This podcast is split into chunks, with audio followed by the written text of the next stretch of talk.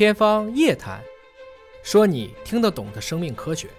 欢迎各位关注今天的《天方夜谭》，我是向飞，为您请到的是华大基因的 CEO 尹烨老师。尹烨老师好，向飞同学好。到了我们的互动问答的环节，呃，网友永远坚持询问啊，说对胚胎做基因检测肯定要做接触吧？他问的应该是说做这个试管婴儿的时候，不是要对这个受精卵的这个胚胎细胞做检测吗？那么接触的时候会不会对胚胎造成伤害？或者是哪怕是一种很小的隐性的伤害啊，这涉及到说试管婴儿的一个具体的技术了啊。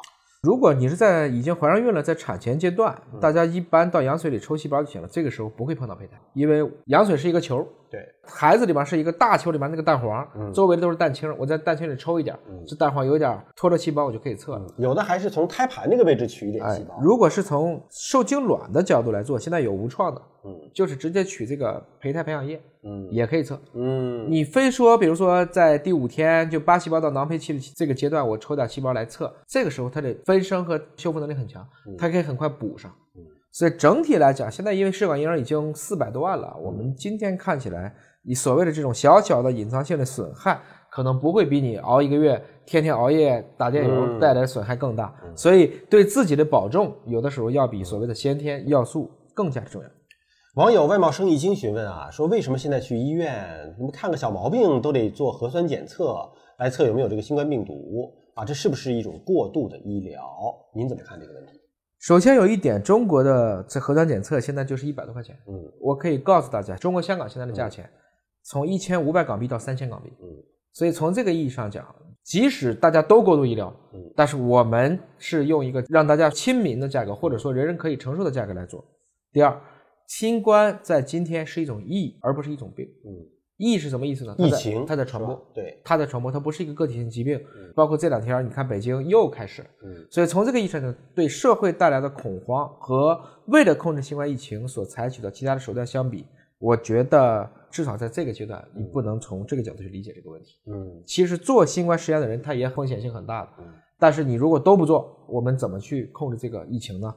而且呢，我也问过医院的临床医生哈，因为医院有这个指标。如果说在医院当中发现了一例住院的感染的病人，那他有很多的房间啊，包括这个科室啊，可能就要做特殊的处理了。那么也是为了让医疗机构能够正常的运转，所以你这个就医之前有这个报告，医生也放心，你也放心了啊。有离瓦舍询问，他说他从小喜欢毛绒毯，接触到皮肤呢有一种特别的安全感，还必须是。纯棉的珊瑚绒都不行，然后很多人呢也都喜欢这种毛绒玩具，触摸起来这个手感非常好。他问人为什么会有这种喜好？因为之前我记得您讲过一个说，人类做噩梦总梦见从高处掉下来，应该是在猿猴树上阶段有过这 掉下来的印记哈。对，包括绕指反射，是因为你要抓着一个树枝防止掉下去。那为什么人会喜欢那种毛绒的东西？也有不喜欢毛绒的，也有不喜欢，也有就是说大家养猫的人知道，有些人喜欢长毛猫。有些人喜欢短毛猫，有些人买暹罗猫是因为它不长毛，嗯，所以这是一种个人的取好问题。这跟基因没关系。我觉得也许有关系，但是这个就是属于一种娱乐性状了。嗯，某种程度上讲，大家之所以喜欢，比如说小动物，是因为它有幼态，嗯，头大，眼睛大，看起来很萌。人类的婴儿和猫是很像的，嗯，就看表情。所以从这个意义上讲，你会天然觉得它是无害的，嗯，而且它可能是对你带来一些心情愉悦的一种感觉。那么很多人之所以喜欢有毛的东西，一种假说是在于。因为人类在寒冷的时候特别喜欢接触有毛的东西，你就知道了，它会给你保暖。所以人天然是没有衣服的。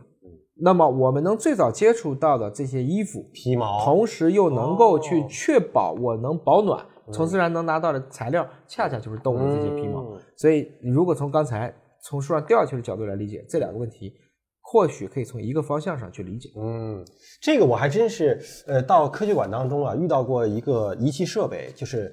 欺骗人的触觉，它是天鹅绒的模拟啊，它其实呢类似像个网球拍儿，然后中间呢它是用钢丝啊勒出了几道印儿来，但是它那个间距呢恰好你双手合到一起的时候，在滑动的过程当中，给你造成的那个触感，就相当于欺骗了你的这个触觉神经，让你感受到的就是一种天鹅绒的一种触感。所以人的这种触感其实。通过科学的解构，也是可以重塑和被欺骗的。好，感谢您关注今天的节目，下期节目时间我们再会。